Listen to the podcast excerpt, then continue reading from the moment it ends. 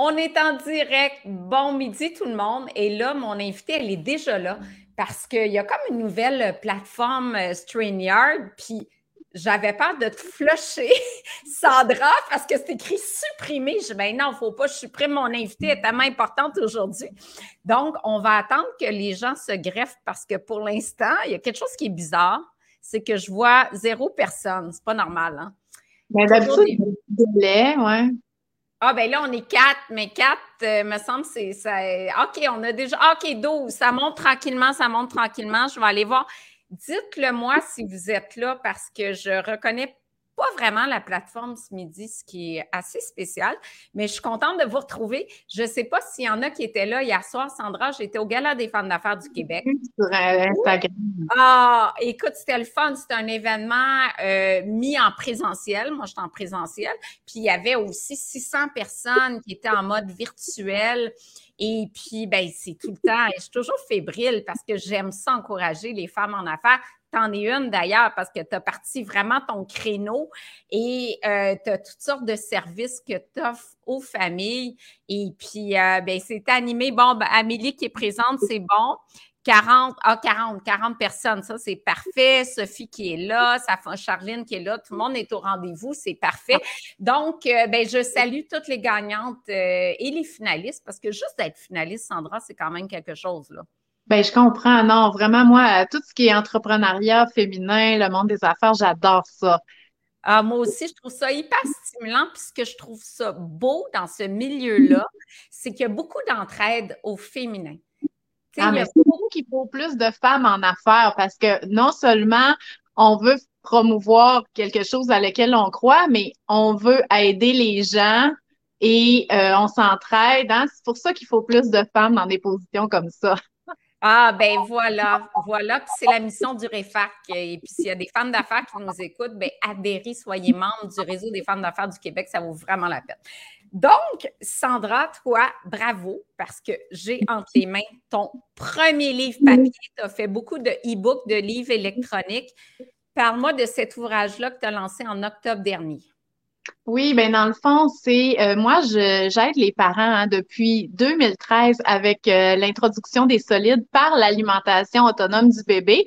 On va en parler un peu parce que je suis pas sûre que c'est vraiment quelque chose que tu étais très à l'aise. Euh, oui, mais justement, j'ai dit, moi, je suis nulle en, en alimentation des familles, je connais rien là-dedans, mais j'ai quand même lu certaines parties de ton livre, j'ai dit, c'est quand même révolutionnaire comme approche. Puis en même temps, tu dis oui, mais en même temps, c'est très conventionnel, traditionnel et tu as raison. Parle-moi de ça, justement.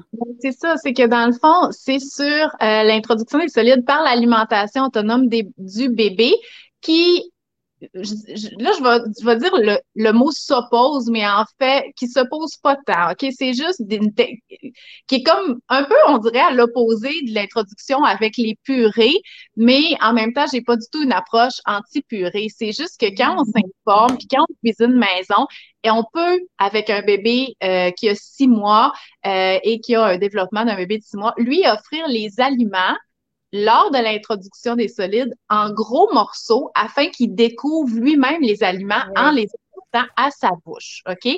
Donc, c'est sûr que c'est ça qui est, je te dirais, qui est pas tant révolutionnaire. C'est que là, on a de l'information là-dessus. On a même des études scientifiques hein, qui nous disent. tellement des belles photos, justement, de gros morceaux d'aliments que l'enfant porte à sa bouche. Je vais vous donner des exemples. Ça, c'est l'exemple parfait. Là. Oui en, fait, toutes les recettes dans le livre, les adultes peuvent manger ça parce que c'est vraiment les mêmes repas. C'est sûr que c'est adapté au niveau de la texture, mais c'est ça, je te dis, qui est comme, tu dis révolutionnaire, oui, parce qu'on a des études scientifiques qui nous disent que quand cette production des solides-là est enseignée par un expert comme moi, le nutritionniste, qui va donner des informations sur la nutrition adéquate, la prévention de l'étouffement. C'est une façon d'introduire les solides qui est tout à fait adéquate, mais en même temps, c'est tellement traditionnel parce que ça va avec l'âge puis le développement d'un enfant. Donc, hein, c'est très industrialisé là, de dire mm. Ah oui, on commence à tel, à tel âge et on fait telle étape et on fait ça et ça. Alors que, tu sais, je veux dire, un peu comme tout ce qui a rapport avec la maternité, des fois, il faut peut-être suivre plus l'instinct. Le bébé, il prend la nourriture, c'est probablement parce qu'il est capable de le prendre. Là. Mais c'est pas mal plus simple et moins compliqué. Et c'est ça que j'aime de ton approche, Sandra.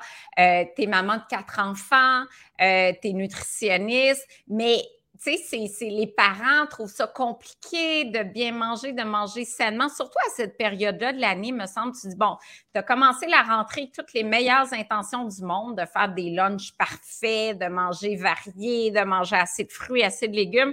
On dirait qu'en novembre, les parents sont essoufflés.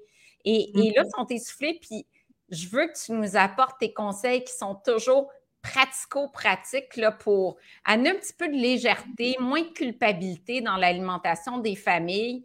Euh, tu dirais quoi là, comme premier conseil? Oui, ben c'est ça. Donc euh, là, on parle vraiment de la famille, puis on va intégrer notre petit bébé avec nos deux derniers conseils. Premièrement, là, effectivement, des fois, là, on dit que ça va vite. Puis, tu sais, les gens, ils s'informent sur la nutrition, puis on veut bien faire. Mais la première chose, là, c'est de prendre le repas ensemble, en famille, sans écran. Peu hmm. importe ce qui est offert, OK? Que ça soit de la pizza commandée ou un bon repas qu'on a cuisiné maison avec des ingrédients bio puis local, peu importe. Le fait de manger ensemble, OK, en famille, ça a des impacts sur les habitudes alimentaires, même à long terme, même une fois que les enfants ont quitté le nid familial, parce que c'est un moment rassembleur. OK? Donc, vraiment, mettez ça à l'horaire. Des fois, là, juste on réchauffe une soupe, on se fait une sandwich, mais le fait de manger ensemble, ça a des impacts sur une saine alimentation, des saines habitudes de vie. Et on ferme les écrans, bien entendu. On passe déjà de toute façon assez de temps là-dessus. Euh, c'est vraiment important, surtout quand on a des jeunes enfants. Un, mm-hmm. s'il y a un écran, ils vont regarder l'écran, donc c'est vraiment difficile de se concentrer sur euh, les aliments. Si nous, l'adulte, on est sur notre écran, ben ça montre l'exemple à nos enfants. Donc vraiment, on prend une pause, euh, on privilégie les interactions sociales, on prend des nouvelles de notre famille. Et ça, c'est des habitudes qui vont rester. Oui, sur le long terme, j'adore ça comme premier conseil. Très facile à mettre en pratique. Excellent. J'aime ça aussi que tu dis, peu importe ce qu'on mange, peu importe la qualité, parce que, sais, une pizza, ça peut être correct euh, de temps en temps. Puis, tu sais, pourquoi se mettre toujours la pression d'avoir le souper parfait? C'est correct que parfois, il n'est pas parfait le souper, tu sais. Oui, c'est ça. Puis il faut se le faire dire parce que euh, il y a des études là-dessus, Isabelle, OK? Peu importe ce qui est servi, le fait de manger ensemble, ça a des impacts autant que faire de l'activité physique et tout ça. Bien entendu, c'est sûr qu'on veut amener les gens à avoir des repas complets et tout ça, mais justement, moi, en tout cas, ma communauté, ils s'en mettent beaucoup sur les épaules, puis je leur dis pas de manger n'importe quoi, je leur dis euh, le temps à la table il est important. OK? On met ça déjà au menu, puis après ça, tu vas être plus zen, puis oui, tu vas faire des repas qui sont complets. Voilà, une chose à la fois. Ton deuxième conseil maintenant. Oui, ben là, c'est sûr qu'on parle de l'alimentation des enfants. Et bon, j'avais fait un article là, pour toi pour les bonbons d'Halloween, puis j'en parle un petit peu. C'est que l'alimentation des enfants, là, elle est basée, euh, oui, sur la nutrition, mais pas juste ça, vraiment au niveau du comportement face à l'alimentation. Et c'est ce qu'on appelle euh, le partage des responsabilités face à l'alimentation, le partage des, des rôles entre le parent et les enfants. Mm-hmm. Et c'est important de le connaître et de le comprendre parce que ça va, après ça, l'appliquer, c'est une autre paire de manches. Ça veut pas dire que c'est tout le temps facile, mais tu sais, mettons si on dit euh, on doit pas obliger un enfant à finir de son assiette, ben tu sais, c'est pas une règle qu'on a à apprendre par cœur. C'est juste de comprendre le, le, rôle de l'enfant, c'est de manger la quantité qu'il a besoin en ce moment, mais nous, on le sait pas, fait qu'on peut pas l'obliger. En tout cas, fait, je t'explique le partage des responsabilités, puis ça c'est un concept qui est étudié. Ça a été euh, euh, décrit par une nutritionniste américaine qui s'appelle Ellen Satter, puis il y a quand même beaucoup d'informations là, sur son site web, mais la vulgarisation, souvent, c'est l'affaire la plus facile. Donc, le partage des responsabilités, c'est que le parent, OK, lui, c'est un pourvoyeur d'aliments pour la famille, OK? Donc, il est responsable du où, donc de l'endroit où est-ce qu'on va manger. Puis là, oui, on parle de la table, mais tu sais, je viens de parler de manger ensemble en famille sans mm-hmm. écran. Ça, ça fait partie du où, là. C'est pas chacun qui se fait chauffer un repas puis qui mange euh, n'importe où dans la maison. C'est on s'assoit ensemble, c'est le repas en famille. Il est responsable aussi, le parent, du quand. Donc, de l'horaire des repas. C'est le parent qui sait l'heure que tout le monde se lève, l'heure que le monde dîne, l'heure que les mm-hmm. enfants se couchent, l'heure qu'on arrive de l'école, de la garderie, du travail. Donc, c'est pas l'enfant qui dit, hey, je, vais manger, je vais prendre une collation. Wow, là. Non, non, non. Moi, je le sais qu'on souffre dans 30 minutes. Fait que la collation, elle devait être il y a deux heures. Donc, puis ça, c'est vraiment important. Quand les parents se disent, ah, mais c'est quoi qu'on fait? Les enfants, ils veulent, ils sont tout le temps rendus dans le frigo, ils demandent des collations tout le temps il faut établir un horaire des repas de collation. En famille, c'est déjeuner, collation, dîner, collation, souper, collation, soir, ça dépend de l'heure qu'on se couche, mais il faut établir ça et c'est vraiment le parent qui décide de cet horaire-là. La troisième responsabilité et la dernière du parent, c'est le quoi. OK, le parent, surtout le parent qui cuisine, OK, qui s'occupe de la gestion des repas, c'est lui qui est responsable de choisir le menu, de planifier le menu, euh, de mettre les choses au menu, comme par exemple, si on dit hey, l'ananas, là, c'est aujourd'hui, il faut qu'il se mange, là, parce que demain, je suis pas peine qui va être bon, ben ça va être l'ananas qui est en dessert ce soir si l'enfant, c'est pas l'ananas qu'il veut manger, ben, il est pas obligé d'en manger. OK? Mais c'est d'offrir deux repas jamais ou de dire on mange du tofu ce soir, c'est toute la famille et d'offrir deux choix en dessert, par exemple, ananas ou yogourt, c'est-tu bon ça ou c'est l'ananas, l'ananas? C'est le parent qui décide. Fait que si le parent décide qui donne un choix, c'est correct. Mais pour le souper, non, c'est un un repas. Puis c'est sûr que si on sait que nos enfants sont un peu plus difficiles, nous, on suggère tout le temps d'offrir un aliment qui est connu et apprécié mm. avec un qui serait plus nouveau. Fait que si jamais c'est du saumon, l'enfant, on sait que c'est peut-être pas son préféré, ben on va le servir avec des nouilles puis des crudités, puis on le sait qu'il va manger au pire des nouilles puis des crudités parce que ça, il connaît ça, OK? Mais on va pas on va pas planifier les menus juste en fonction des goûts des autres membres de la famille. OK? Donc, c'est vraiment la personne euh, qui, en tout cas, qui prépare les repas, qui les hmm. décide, qui est responsable du quoi? La seule responsabilité de l'enfant, mais il faut la respecter, c'est le combien. Donc, combien l'enfant, le bébé va manger parmi ce qui lui est offert? OK? Donc, la quantité, c'est sa responsabilité. Puis ça me ramène sur ton point des, euh, des bonbons d'Halloween. Parce que là, il y en reste. Tu m'as fait un beau blog là-dessus, mais il en reste. Qu'est-ce qu'on fait comme parents? Bien, déjà, moi, j'ai mangé beaucoup de jujubes et de bonbons dernièrement, mais qu'est-ce que, comme parent, il te reste des bonbons, tu fais quoi? Ben, c'est justement le quoi, qu'est-ce qui est offert, c'est le parent qui décide. Donc, le parent, il va décider, hey, la collation cet après-midi, c'est des bonbons d'Halloween. Puis l'enfant, lui, il va décider la quantité.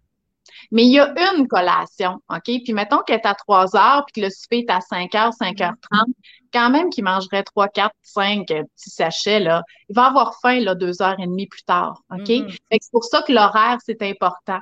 Ou un, un dessert, ben là, tu dis, ah, ben, ce soir, euh, ça va être des bonbons d'Halloween, le dessert. Fait que l'enfant, lui, il va manger ses bonbons. Euh, Puis naturellement, il va se désintéresser au fil des prochaines semaines d'avoir toujours des bonbons. Oui, puis en même temps, ça ne veut pas dire qu'il va tout le temps en avoir. Ça dépend vraiment de la, fréquence qu'on va le mettre au menu. Là. Ah, OK, parfait. Donc, partage des responsabilités. Bon, ça, c'est vraiment un point super important. Tu l'as très bien décrit. Parle-moi de ton troisième euh, conseil. Dans le fond, hein, le parent, on dit qu'il est responsable du quoi? Puis dans le modèle qui a été étudié, là, je veux juste ajouter le point qu'il n'y a pas d'agenda caché que ça doit être santé. OK? Ça peut être le quoi, là, décidé par le parent, ça peut être n'importe quoi. OK? Au niveau du comportement. Mm. Mais là, nous, ben, on s'intéresse à la nutrition. Donc, euh, pour l'alimentation familiale, c'est sûr qu'on essaie de viser un repas complet parce que c'est le repas complet qui va répondre aux besoins nutritionnels de tout le monde qui est assis à la table. Et comment qu'on fait pour savoir que le repas est complet? C'est en s'inspirant du guide alimentaire canadien. Euh, qui est euh, qui met une belle emphase hein, sur les légumes, donc une belle emphase sur les végétaux. Par contre, la proportion euh, du guide alimentaire canadien qui est proposé à la population, hein, la moitié de l'assiette de légumes, bon, les fruits sont là-dedans aussi, le quart de protéines et le quart de l'aliment, les, produits céréaliers ça convient un petit peu moins, moins à la famille au niveau de ces proportions-là parce qu'un enfant mangera pas la moitié de l'assiette de légumes. Puis s'il mangeait ça, il y aura plus faim pour le reste. Là. Je veux dire, ça prend beaucoup de place dans l'estomac. Fait qu'on vise plus un, un, un tiers, un tiers, un tiers. Mais en même temps, je viens de dire que la quantité, c'est l'enfant qui décide. Fait qu'il pourrait bien décider de pas prendre d'aliments protéinés euh, dans, dans son repas, puis ça serait correct. Mais nous, on pourrait essayer d'avoir un repas complet en offrant un repas qui a tous les éléments du guide alimentaire canadien sur la mm-hmm. Donc, si je reviens avec mon saumon, mes nouilles, mes crudités, on a les trois éléments. On peut compléter aussi avec des fruits qu'on peut servir soit en dessert ou même en même temps, hein, parce que le dessert, il a pas être gagné, là, fait qu'il pourrait être servi en même temps et l'enfant pourrait commencer par ça ça va être un tout. Puis en même temps, le guide alimentaire, c'est le même qui les présente. Ben hein, c'est vrai. Oui. C'est vrai. Puis euh, les protéines végétales, est-ce que sont bien accueillies par les enfants, les légumineuses? Comment on fait pour les introduire? Les enfants aiment bien ou? Les enfants adorent les protéines végétales parce que c'est une question souvent de texture et ils vont préférer ça à la viande qui est beaucoup plus difficile à mastiquer parce que pour faire la mastication de la viande, euh, une vraie mastication, là, euh, il nous faut des prémolaires. OK? Ce que les enfants n'ont pas avant 18 mm-hmm. mois, 12 ans. Ça ne veut pas dire qu'on ne peut pas leur offrir de viande, mais souvent, ils ont quelque chose avec la texture. Alors que les légumineuses, euh, le tofu, c'est beaucoup plus doux. C'est neutre aussi au niveau du mm-hmm. goût. habituellement, ils aiment quand même assez ça. Moi, là, quand je coupe mon tofu avant de le cuisiner, les enfants viennent le manger sur le comptoir avec pas d'assaisir comme ça, puis ils aiment bien. Oui. Ils aiment bien moi, je suis comme, hey! Mais ça m'amène une question, Sandra. Pour toi, il y a de plus en plus de parents végétariens ou végétaliens. Oui. Euh, toi, tu dis les parents décident du quoi. Donc, mettons, je suis euh, parent vegan. Est-ce que j'impose ce choix-là à mes enfants? Ben, en fait, c'est ça, l'environnement alimentaire dans lequel ils vont ils vont grandir. Donc oui, ils vont être habitués de se faire offrir des protéines végétales, ce qui est tout à fait adéquat. Hein? Les légumineuses, les produits de soya, c'est des protéines végétales qui sont riches en fer. Donc euh, oui, fait que surtout dans l'enfance là, mais en même temps, tu sais, le mot impose est comme euh, il a l'air méchant, mais tu sais, je veux dire. Ces, ces choix-là alimentaires, ils vont avec des valeurs qui sont importantes aussi. Et souvent, euh, les parents véganes et tout ça, euh, oui, c'est ça qu'ils vont offrir comme alimentation à leurs enfants, mm-hmm. mais à un moment donné, quand les enfants vont questionner tout ça, ils vont souvent leur laisser le choix euh, de cette opportunité-là. Mais oui, pour l'enfance, ils peuvent tout à fait, là, on peut tout à fait euh, nourrir des, des bébés, des enfants là, végétaliens, là, tant, que, tant que les repas sont offerts, qui sont complets, là, comme ceux qui sont équilibrés. Parfait. Donc, quatrième point. Euh, on était le repas au centre de la table. Le repas au centre de la table en libre service. Ça, je ne sais pas, Isabelle, si tu avais vu, moi, c'était ma pratique à la maison, puis de quoi ça ressemble à quoi la dynamique. Mais c'est au lieu de faire les assiettes de chaque membre de la famille, puis là, on parle hmm. d'alimentation des enfants, mais souvent, il y a un autre parent là, dans, dans le décor, là, pas chez nous, mais dans les autres foyers habituellement. il y a maman de quatre enfants monoparentales, il faut le faire. Tu as une vie professionnelle très active, tes mamans euh, aussi de quatre enfants, euh, c'est quelque chose. Justement, moi, là, tu sais, quand on parle du parent modèle, je, parlais, disais ça tantôt, le cellulaire, mais moi, mettons, là, qu'il me manquait un couteau ou que ma plus vieille, qui mange plus vite, avait fini son assiette, fallait que je me relève. Là, qu'est-ce que tu penses qui arrivait? Tous les enfants étaient debout? Il n'y avait plus d'adultes à la table, OK? Donc, moi, ça fait plusieurs années que j'ai mis ce principe-là. Donc, je ne fais pas les assiettes des enfants. Donc, ils ont une assiette vide devant eux, mais tout, le, tout le repas est sur la table, OK? Comme par exemple, hier, c'était du saumon grillé au four avec une plaque de pommes de terre et de légumes.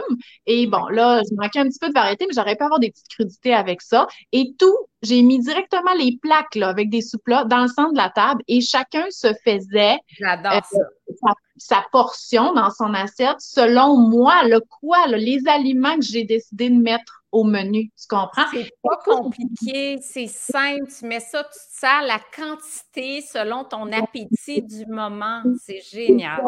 Mais c'est sûr que ça vient des petits questionnements dans le sens que oui, ça se peut qu'il y en a qui prennent pas de saumon. Mais hein, une fois que tu as tout mis sur la table, tu as fait ta job de parent. Le où est fait, le quand est fait, le quoi est fait, le combien, c'est propre à chacun. Donc oui, ça se peut qu'ils prennent pas de saumon, mais hein, on n'a pas, on mangera pas à la place.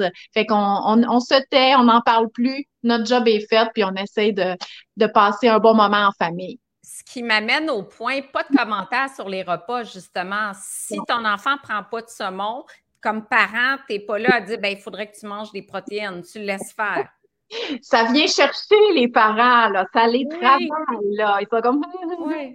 Puis on aurait tendance, euh, tu sais, autant d'une façon positive, ah ben là, si tu manges pas de protéines, tu vas avoir faim plus tard et tout ça. Mais non, il faut rester neutre, il faut pas faire de commentaires. La nourriture est là, ils vont la prendre ou pas, ils vont voir les autres, qu'est-ce qu'ils prennent. Puis à long terme, c'est ça qui va être payant pour la variété puis l'acceptation des aliments. C'est vrai, de voir ce que les autres mangent aussi. Donc, quand, on dit comme parent, tu es un modèle, mais aussi les frères et sœurs, de, voir ce qu'ils mangent, ça peut, euh, ça peut influencer ce qu'ils mangent aussi. Les enfants, les jeunes enfants mangent très bien à la garderie. Ah. Puis le soir, c'est un autre problème. À la garderie, il y a six, sept amis qui mangent la même chose en même temps. Il n'y a pas deux choix de repas, là. OK?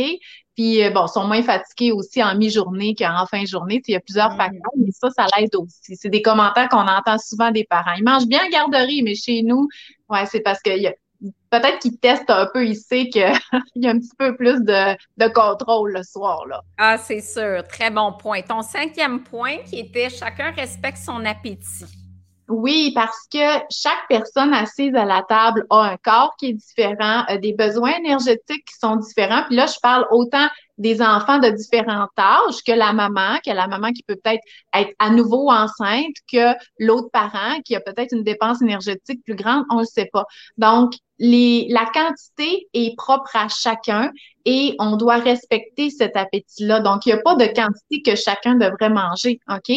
Donc, euh, le repas est complet. Si on mange un peu de tout, on, a tout pour ressentir euh, la sensation de rassasiement. Bon, apprendre à s'arrêter à ce moment-là, c'est une autre chose pour les adultes, mais les enfants, naturellement, ils le font. OK? Donc, c'est pour qu'on peut préserver ça en faisant pas de commentaires au niveau des quantités. Si, par exemple, l'enfant n'a pas mangé de saumon, il est allé essentiellement, mettons, pommes de terre ou pâtes, puis plus tard, il a faim parce qu'il n'a pas mangé de protéines, est-ce que, comme parent, tu peux dire, ben veux-tu du fromage ou un yogourt? Sachant très bien que tu t'en vas chercher des affaires protéinées au lieu de dire, veux-tu un biscuit? Mais Isabelle, toutes les parents font ça, OK? Oui. Mais dans le fond, on revient à notre euh, l'horaire des repas, la collation. Si le parent il sait à quelle heure à quelle heure l'enfant se couche, s'il juge qu'il n'y a pas assez de temps entre le souper puis le coucher pour une collation, non, il mangera demain. Il n'y a pas il a pas de risque nutritionnel à manger un repas complet là. Euh. En plus, ils mangent beaucoup les enfants dans la journée, mais tu as, eu le réflexe que tous les parents font. Oui. Parce qu'on veut compenser, on, veut tellement qu'il manque de rien.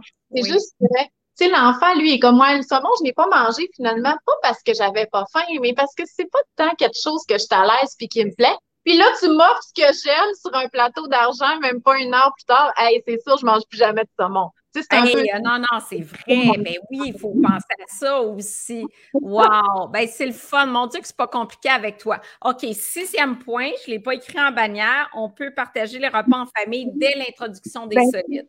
Fait que là, mettons qu'on fait la transition, on parle de notre petit bébé. Tu sais, on se dit, OK, mais l'alimentation de l'enfant, du bébé, lui, oui, mais c'est la même chose. OK? Mm-hmm. Donc, si on fait, attends, mon septième point, c'est la cuisine maison. OK. Ouais. Donc là, ça nous amène à l'alimentation autonome du bébé.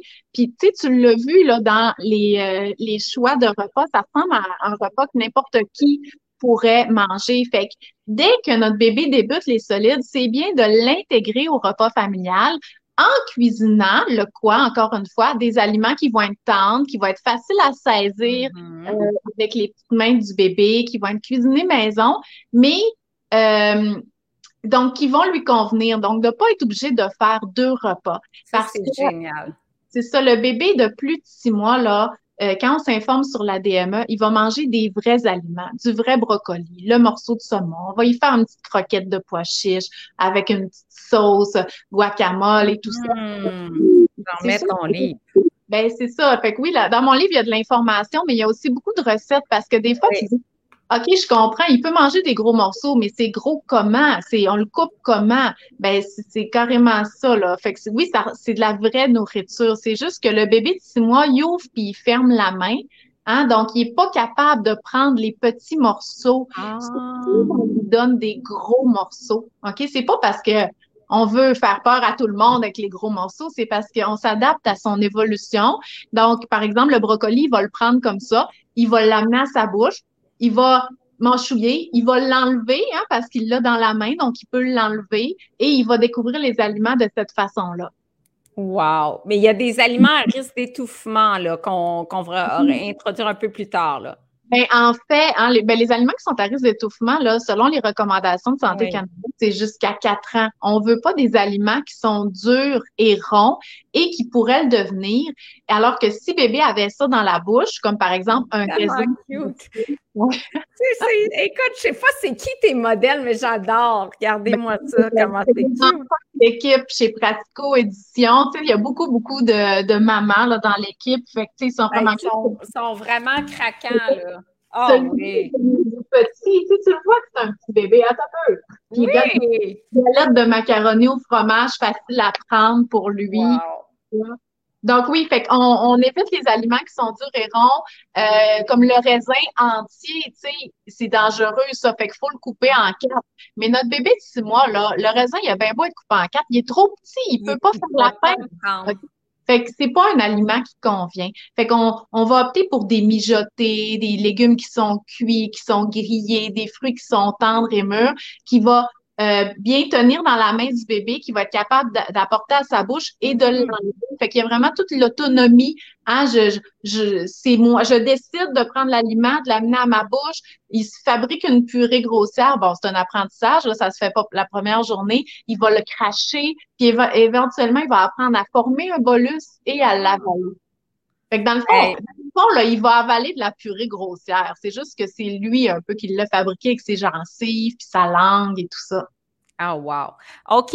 J'aurais aimé avoir ce livre-là il y a 15 ans pour mes enfants, Sophie. Ben oui, tu c'était vraiment l'époque des purées, les allergènes, tout ça. On commence avec les. Hein? Si on, dit, oh, moi, j'aurais aimé ça l'avoir,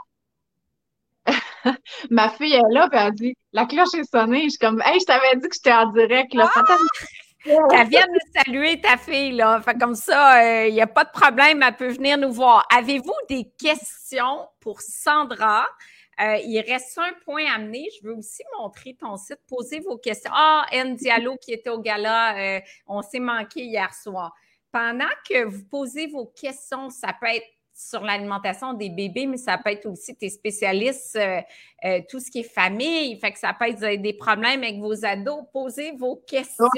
Je ne suis pas hein? encore la pro des ados parce que j'en ai pas moi-même, mais ça va s'en venir. ça ton, euh, ton, plus vieux ou ta plus vieille, à quel âge? 11 ans. 11 ans. 11 ans. OK, parfait. Là, je vais montrer ton site parce que je veux que tu me parles de, de tout ce que tu offres oui, ben en fait, c'est ça, moi, là, euh, ah ouais, c'est ça. Donc, c'est vraiment, tous mes services sont en ligne parce que je voulais vraiment que ça ne soit pas limité géographiquement pour donner de l'information. Comme je te disais, là, depuis 2013, mmh. j'enseigne l'alimentation autonome du bébé. Fait que oui, tu sais, avant, c'était plus proche de chez moi, là, mais l'information, tout le monde en veut. Donc, euh, là, maintenant, avec le livre qui est partout, hein, qui est disponible partout, euh, même en quincaillerie, pharmacie, librairie, épicerie, euh, les grandes surfaces, ben, ils peuvent avoir l'information, mais sinon, je donne ma conférence sur la DME là, plusieurs fois par année. D'ailleurs, la prochaine, elle va être juste, juste avant le temps des fêtes parce que souvent, euh, il y a une pause hein, de, de, plusieurs services là, pendant la période des fêtes. Puis les, les, les, parents de bébés de près de six mois, eux, ils ont, besoin d'informations quand même. Donc, c'est le 16 décembre Euh, et bon, bientôt, il va y avoir les informations là, sur mon site web pour pouvoir s'inscrire. Mais euh, j'ai aussi des webinaires sur l'alimentation des enfants. J'ai, j'ai un livre numérique, Isabelle, sur le régime d'éviction pour l'allaitement. Écoute, là, on parle, c'est vraiment pas pour tout le monde, c'est pour les mamans qui allaitent. Un bébé qui est hmm. allergique au lait de vache et au soya. Écoute, j'en vends au moins deux par jour, OK? Fait que ça répond vraiment à un besoin euh, pour, pour euh, euh, aider les mamans à suivre le régime d'éviction pour prolonger euh, leur allaitement tant qu'elles le désirent et tout ça. Puis il a été complètement révisé cet automne puisque j'avais une stagiaire. Fait qu'elle est allée à l'épicerie faire le tri de tous les nouveaux produits sans lait et sans soya parce qu'il y en a de plus en plus. Donc là, la liste est toute à jour. fait que tous mes services sont en ligne. Aussi, un cours sur la planification des repas qui est tout le temps un gros succès à l'automne et que je redonne au printemps également. Puis mm. moi, on avait déjà fait hein, un live, toi puis moi, sur euh, la planification des repas. Puis moi, c'était vraiment, vraiment simple, mais c'était mon conseil de numéro un, c'était partez de qu'est-ce que vous avez chez vous. T'as un filet de porc de congelé, ben mets-le au menu. oui, tellement. Ben c'est ça. Et cours en ligne, planification de repas, ici, ça vaut vraiment mm. la peine. Tu as plein, plein d'outils en ligne. Il y en a des gratuits, il y en a des payants, mais très abordables c'est des conseils de pro, là. Tu as l'expertise, tu as quatre enfants, tu es nutritionniste. Écoute, si euh, hein, tu es une des, euh, des, spécialistes de la province là, en nutrition familiale, là, donc euh, je pense ah. que tu Écoute, mais je, je veux rien enlever à mes collègues là, parce que vraiment, ils sont tous extraordinaires. Je pense que c'est juste que moi, j'ai compris qu'il fallait mettre ça en ligne parce qu'on veut aider tous les parents. Fait qu'il faut que ça soit accessible partout. Fait que je pense que c'est juste ça ma petite longueur d'avance parce que ça fait longtemps que j'étais en ligne. Là. Absolument. Euh, je sais que tu n'es pas spécialiste ado, mais c'est un bon point. Les ados veulent souvent manger ce qui est satisfaisant pour eux, pour le plaisir et non pour se nourrir. C'est pas facile de les voir manger toute cette malbouffe Ouais. Euh, je, comprends, c'est pas facile. pour l'acheter eux-mêmes. Mais euh, José, le partage des responsabilités qu'on a parlé, là, ça, c'est aussi pour les ados. Puis le repas en famille ensemble, c'est super important pendant cette période-là de la vie. Et l'ado, là, contrairement à l'enfant de deux ans, là, c'est qu'il peut aider à la planification du menu de la semaine. Qu'est-ce que tu veux manger cette semaine? OK? Ah, tu voudrais du chili? C'est beau, on va en faire. Tu veux des rouleaux de printemps? Ben oui, on va mettre ça au menu. Puis il est capable de cuisiner. OK? Mm-hmm. Ça te tenterait-tu de faire tes muffins pour tes collations ou, euh, tu sais, fait d'aller chercher euh, un peu l'impliquer, ça peut euh, lui amener un intérêt, un, tu sais, moi aussi, j'aime ça la malbouffe de temps en temps, sauf que de, dire, ben oui, mais je suis capable de cuisiner, je suis capable de faire ça, on n'a pas tout le temps envie d'en manger. Fait que de l'impliquer, ça peut euh, aller piquer son petit intérêt là, pour euh, l'alimentation, la cuisine, puis lui donner ses compétences culinaires-là quand il va partir euh, de la maison pour qu'il continue à cuisiner. Bon, ben génial, très bon conseil. Sylvie nous dit un bébé prématuré, plus difficile d'introduire les aliments. Euh, ouais, moi, je connais rien là-dedans. Je sais pas si tu en as vu. Ben, moi, moi j'ai même eu un bébé prématuré. Ah, OK, toi aussi. Bon, comment ça fonctionne? Là? Est-ce qu'il y a des méthodes, j'imagine? Oui. Ben, premièrement, c'est sûr, ça dépend du degré de prématurité, mais tu sais, euh, au niveau de la DME, les gros morceaux, il faut attendre que notre bébé ait un développement d'un bébé de six mois si on veut euh, utiliser cette méthode-là. OK? Mais ça peut être long après. Et il y a, des bébés très prématurés qui peuvent avoir vraiment de la difficulté au niveau de la bouche. Fait que c'est sûr que c'est toujours mieux avec une équipe nutritionniste, ergothérapeute pour assurer la transition. Euh, puis peut-être que le, le, bébé de Sylvie a dit qu'à 20 mois, c'est encore difficile. Ben là, j'irais vraiment chercher l'aide des professionnels parce que probablement que l'ergothérapie, des sensibilisations et tout ça, euh, ça pourrait aider. Mais euh, sinon, c'est qu'on va vraiment attendre, mettons que notre bébé est né à 33 semaines, mais on va vraiment attendre qu'il y ait un six mois d'âge corrigé ou tu sais, six mois euh, de, de, de, son développement pour initier des changements au niveau des textures, mais à six mois d'âge réel, on va débuter les solides là avec euh, de la purée. Hmm, très intéressant. Donc, avez-vous d'autres questions pour Sandra? Sinon, je vous invite, je pense que ça fait le tour des questions. Euh, je vous invite à vous procurer son livre sur son site Maman mange bien ou encore tu vas être au Salon du Livre. Oui, je vais être le samedi, euh, c'est le 27, hein, le 27 novembre à 10 heures au stand de Pratico Édition 913. Vous viendrez me voir. Hey, ça fait longtemps que moi, ben, j'ai été confinée longtemps, là, puis j'ai pas recommencé à faire des apparitions partout comme toi. Fait que c'est comme, oh mon Dieu, je vais avoir du monde en vrai. Oui! Hey, écoute, je savais même pas qu'il y avait un salon du livre. Moi, n'ayant pas de livre cet automne en personne, écoute, c'est génial. Donc, ça fait du bien de bouquiner, aller rencontrer les auteurs dont Sandra avec son livre. Puis je vous invite à vous abonner aussi à son infolette puis avoir tous les outils qu'elle offre. Ce qui est le fun dans les webinaires, les outils, c'est que tu fais ça quand quand tu as le temps. Tu sais, c'est pas un rendez-vous fixe. Ben là, tu as le temps, tu peux t'informer tranquillement. Puis toute ma gang, c'est toute une gang super allumée sur la nutrition. Donc, euh, je pense qu'ils vont trouver pas mal d'outils sur euh, ton site qui défile en bas. Maman mange bien. Écoute, un grand merci encore une fois d'avoir été un rendez-vous. Puis je te dis un gros bravo pour ton premier livre et pas le dernier, je suis convaincue. Et euh, convaincue que tu vas faire un, gros tirage euh, avec, euh, tu vas vendre beaucoup d'exemplaires en fait parce que ça répond vraiment à un besoin. Oui, mais je pense qu'en plus, il va durer dans le temps. Fait que merci beaucoup d'en avoir parlé, Isabelle. C'était le fun. bon, ben, c'était le fun. Merci à toi. Puis merci à euh, tout le monde d'avoir été au rendez-vous. La semaine prochaine, on a Dr. Maurice Larocque avec nous.